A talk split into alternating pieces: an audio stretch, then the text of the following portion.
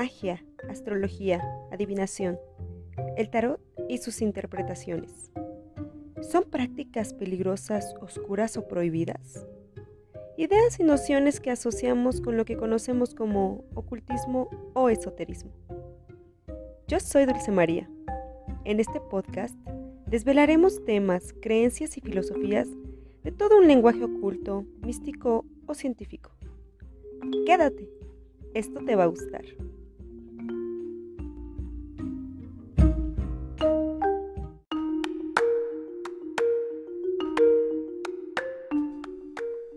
Hola, ¿qué tal? Espero que se encuentren muy bien. Es para mí un auténtico placer estar aquí una vez más en este podcast, La Cornucopia Indiscreta. Yo soy Dulce María y el día de hoy les traigo un increíble tema, la carta astral. ¿Qué es? ¿Para qué nos sirve? Bueno, pues este es el tema del día de hoy. Vamos ahí. La carta astral, también llamada carta natal, mapa natal, radix o natividad, es un diagrama usado por los astrólogos que representa desde una perspectiva geocéntrica las posiciones planetarias en signos y las casas astrológicas que ocuparon en determinado lugar, es decir, la latitud y longitud. Y hablando del tiempo, Estamos hablando de la hora siderea local, en relación a la fecha de nacimiento de cada persona, con la finalidad de realizar bajo un cierto número de técnicas, interpretaciones psicológicas o incluso predecir el futuro del consultante. El diagrama de la carta astral está diseñado bajo la forma de anillos concéntricos divididos en 12 sectores de 30 grados de amplitud cada uno, que, mediante la identificación de elementos y sus relaciones, permiten valorar las situaciones preponderantes en la vida tanto presente como futura del consultante.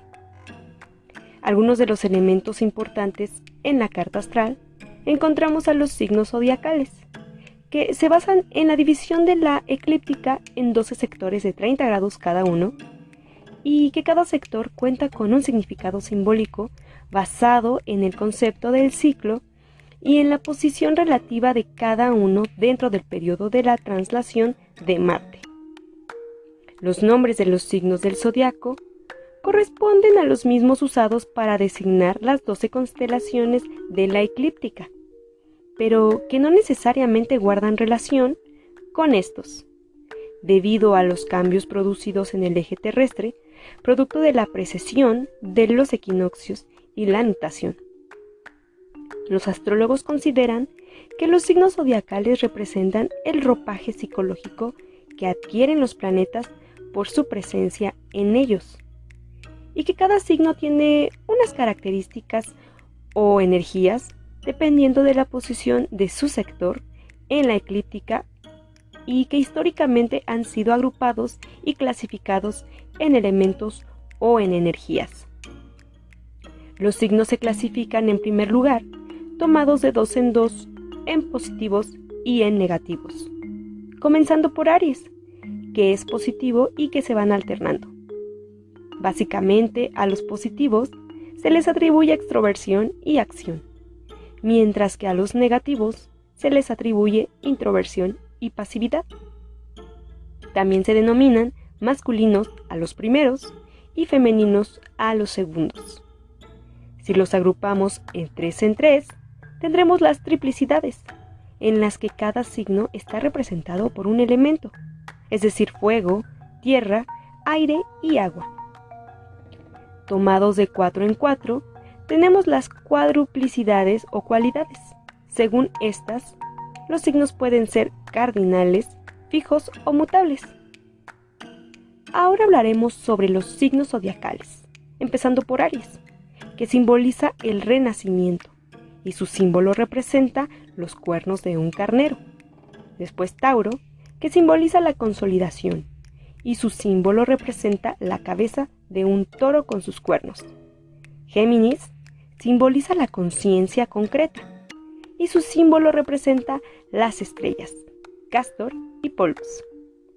Cáncer simboliza la familia y su símbolo representa a un cangrejo. Leo simboliza la fuerza de la vida y su símbolo representa la melena de león. Virgo simboliza el servicio y el trabajo y su símbolo representa la cosecha. Libra simboliza el equilibrio y la armonía y su símbolo representa la balanza. Escorpio simboliza la pasión y su símbolo representa al escorpión. Sagitario simboliza la conciencia superior y su símbolo representa la flecha del arquero. Capricornio simboliza la sabiduría y su símbolo representa la montaña. Acuario simboliza la revolución y su símbolo representa el jarrón de los vientos. Y por último Piscis, que simboliza la disolución y su símbolo representa los peces.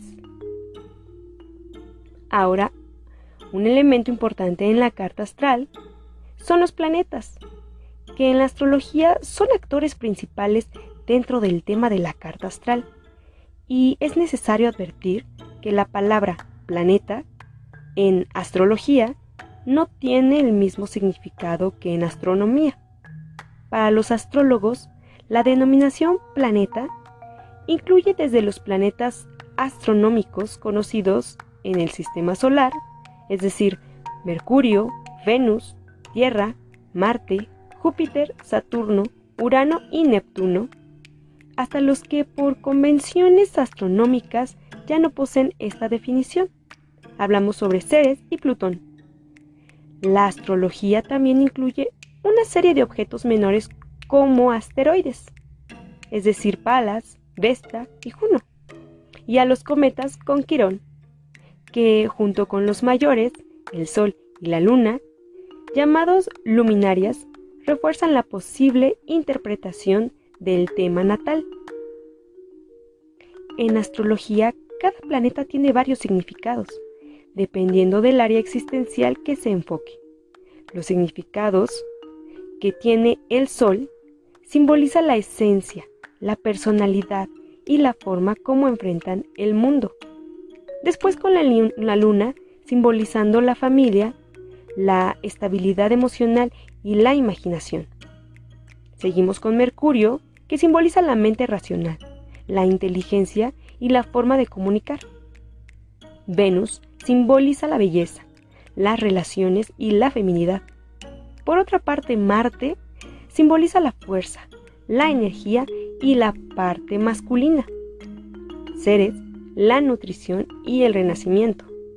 Júpiter simboliza el poder, el temperamento, la expansión de la sabiduría y la comprensión. Saturno simboliza la ley, la restricción, la paternidad y la disciplina. Urano, la originalidad, la revolución o el cambio. Neptuno, la intuición, la disolución y la parte espiritual. Y por último Plutón, la capacidad de transformación o de regeneración. Hay otro término que es importante en la carta astral, es decir, las dignidades, que dependiendo de su emplazamiento en los signos zodiacales, los planetas tienen una serie de afinidades o vinculaciones específicas que son contempladas bajo términos cualitativos y son básicas a la hora de realizar la interpretación de la carta natal. Son, entre otras, la regencia, la exaltación, el detrimento y la caída. Las casas astrológicas son divisiones que se realizan del espacio angular existente entre las líneas del meridiano local y el horizonte, tanto sobre el cielo, semimeridiano superior, como debajo de la Tierra, semimeridiano inferior. Resultan cuatro espacios, horizonte, este, parte visible y parte invisible, y el horizonte oeste, visible e invisible y cada uno de estos cuatro se subdivide generalmente en tres partes, dependiendo del sistema de casas usado, con lo cual se obtienen 12 casas. Históricamente ha habido muchos cambios en el sistema de cálculo y se conoce hasta 20 sistemas de división de casas. Las casas comienzan en la llamada cúspide o grado inicial y se extiende por un sector circular variable hasta la siguiente cúspide. No todas las casas se consideran igualmente importantes, ya que algunas lo son especialmente, y estas son las cuatro casas angulares, las casas asociadas a los signos cardinales. La cúspide de la casa 1 o ascendente, que astronómicamente es el horizonte este. Es un elemento de la carta natal o punto sensible de especial estudio por los astrólogos, ya que determina el planeta regente o gobernador del tema natal y obviamente también simboliza el ego. La casa 7, que es el punto opuesto a la casa 1 y es el descendente. La casa 10, medio cielo o medium coeli, que astronómicamente equivale al cenit en el meridiano local. La casa 4, punto opuesto de la casa 10, equivale al nadir en el semimeridiano inferior. Ahora hablaremos sobre cómo calcular la carta astral. Y para calcular una carta astral es necesario saber la exactitud de la fecha. Estamos hablando del día, del mes y del año. Y también es importante la hora exacta, la hora y los minutos del nacimiento de la persona o del evento. También es imprescindible conocer la latitud y la longitud del lugar, tanto del nacimiento como del evento. Si no se conoce la hora o el lugar, es imposible establecer la posición exacta de las casas, las cuales son indispensables para conocer, entre otras tantas cosas, el signo ascendente. La posición de los planetas puede calcularse a partir de las efemérides planetarias sin conocer la hora, porque para la mayoría de ellos basta con saber su posición A o H de tiempo universal, que es como modernamente se publican estas. El objeto de los cálculos que siguen es encontrar la llamada ARMC o ascensión recta del medio cielo o cúspide de la casa 10 para poder situar las casas en el mapa natal. La hora del evento, nacimiento o cualquier otro, es normalmente la hora oficial. Hay que restar las horas de adelanto correspondientes por horario de verano o por ahorro energético. Después se toma la hora siderea, AHS, AOH de tiempo universal de unas efemérides planetarias para el día, el mes y año que interese. Se convierte después la longitud del lugar en grados, minutos y segundos, en tiempo, horas, minutos y segundos y se suma a la HS. Si es longitud, es este, se restará. Con esto hemos llegado a la HS para medianoche del lugar para el que se quiere levantar el tema natal. A este resultado se le suman las horas, minutos y segundos de las OH hasta la hora de nacimiento. Con esto obtenemos la HS en el momento de nacimiento o la ARMC.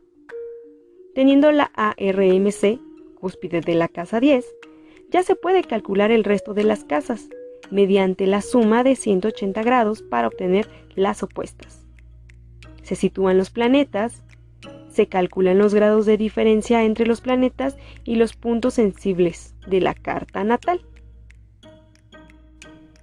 Y así damos fin con nuestro increíble tema de la carta astral. Bueno pues, recuerden que tienen una cita la próxima semana aquí conmigo en La Cornucopia Indiscreta y si es la primera vez que me escuchas, no esperes más y sigue este podcast. También te recuerdo que puedes seguirme por Google Podcast, Pokercast, Radio Public, Breaker, Castbox, Overcast, Spotify y Apple Podcast. Ya lo saben, yo soy Dulce María, les mando un beso de lejitos y a mi personita especial, como siempre, un beso tronador y los veo a la vuelta. Adiós.